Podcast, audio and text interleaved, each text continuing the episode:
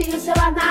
Vamos lá, gêmeos! Voltamos com os nossos horoscopinhos. Esses são brilhinhos para você que tem o signo solar em gêmeos ou ascendente em gêmeos. Veja o seu ascendente também. Mas vamos lá, gente. Estamos na última semana do Sol transitando em Virgem. Mercúrio tá em movimento direto, Vênus está direta. Esse é um momento que pode ser muito fluido.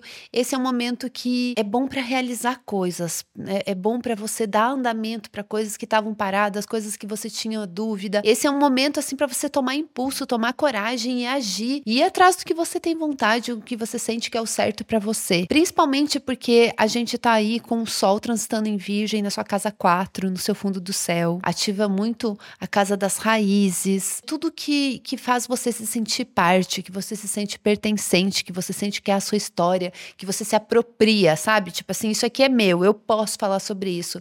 Você se dá o direito, você se valida. Então tem uma coisa assim, uma força da experiência, das suas vivências, da sua história mesmo. E com Mercúrio voltando ao movimento direto, é, você já fez aí um trabalho de reconexão com o passado, de revisitação, de ressignificar algumas coisas. E esse pode ser muito o momento em que você desata uns nós, você já entendeu, você já foi, já voltou. E agora você sabe o que você precisa fazer para ter mais movimento, para assim, ó, fazer as coisas acontecerem. É uma energia de, de acontecimento, de, de movimento. Mas também não fique se cobrando para ter tudo pronto e mil correrias e ansiedades, tá?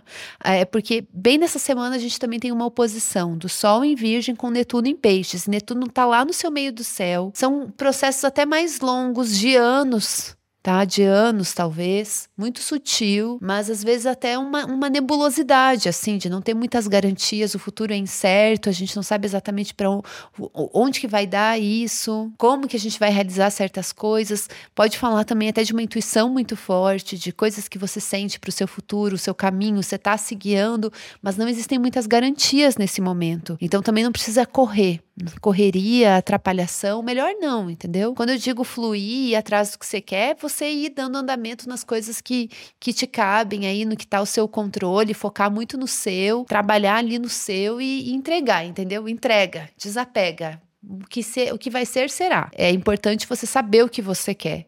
E você ir atrás disso e você ter essa força, assim, se apropriar de coisas que são preciosas, suas. Principalmente questão de pertencimento, questão de se sentir à vontade, de se sentir em casa. Você se comunicar, falar do seu jeito, se mostrar de um jeito que, que você tem uma bagagem, você tem experiência, você não tá aqui do nada, do zero. E essa é uma semana importante, né? Porque a gente tá aí na temporada de Virgem, que é um signo mutável, Gêmeos também é um signo mutável e finalmente Mercúrio não está mais retrógrado. Eu não acho que Mercúrio retrógrado seja uma coisa ruim, mas a retrogradação faz sim com que as coisas elas fiquem menos lineares, as coisas dão voltas assim, tem uma coisa mais introspectiva, tem uma coisa mais de, de parece que vai para cá e vai para lá. Parece que as coisas saem um pouco do planejado, sabe? E agora que Mercúrio está direto, é como se você conhecesse melhor os caminhos, já conhece as ciladas, já tem mais atenção, já tem mais jogo de cintura, já tem mais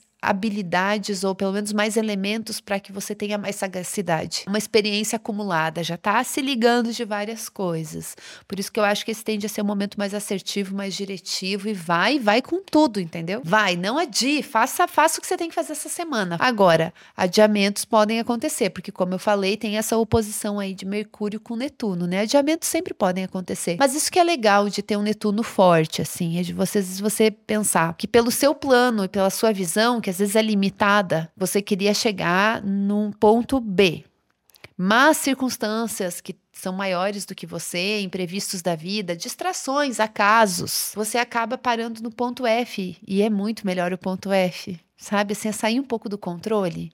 Deixa a coisa fluir, vai um pouco no automático também. Deixa a coisa desenrolar e fluir e tudo mais, porque às vezes a gente não tem aquilo que a gente idealizava, o que a gente estava planejando, que a gente queria, mas a gente encontra uma coisa que é muito melhor. E essa é uma semana forte para os signos mutáveis, viu? Para você de Gêmeos, pessoal de Virgem, Sagitário, Peixes, porque além dessa oposição aí do Sol em Virgem com Netuno em Peixes, a gente também tem no meio da semana a Lua transitando em Sagitário e ativando ativando Saturno em Peixes. Então tem aí relacionamentos, dá uma circulada aí nas pessoas que passam pela sua vida. Essa é uma semana para circular, para falar com muita gente, para conversar, para se comunicar, para ter encontros, para ter trocas, para ter conversas, para se perder um pouco, para se distrair um pouco, assim, soltar um pouco o controle, mas tentar um caminho do meio mesmo, tá? Também não precisa fa fazer correria e entrar aí numas viagens furadas. Às vezes a viagem furada é bom, o caminho é bonito, né? Pelo menos tem uma boa história, né? Sabe aquela coisa do tipo assim, ai, foi um saco, mas pelo menos tem uma boa história pro seu futuro.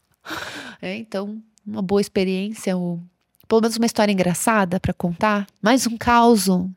Pode ser uma semana aí para você criar memórias e causos aí pro seu futuro. No amor, as vibes são as mesmas. A gente continua naquela questão da comunicação, é a chave. A chave do, do negócio é se comunicar.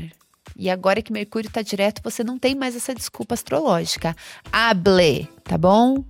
É isso. Falei tudo que eu tinha para falar essa semana. A gente se vê na próxima com o tarô da lua cheia, sol entrando em Libra. Aproveita que você tá aí para seguir o nosso podcast, avalie a gente, isso ajuda muito e para ajudar mais ainda, apoie o horoscopinho. O link do nosso programa de assinaturas está na descrição desse episódio. É isso, amores. Fui. Beijo.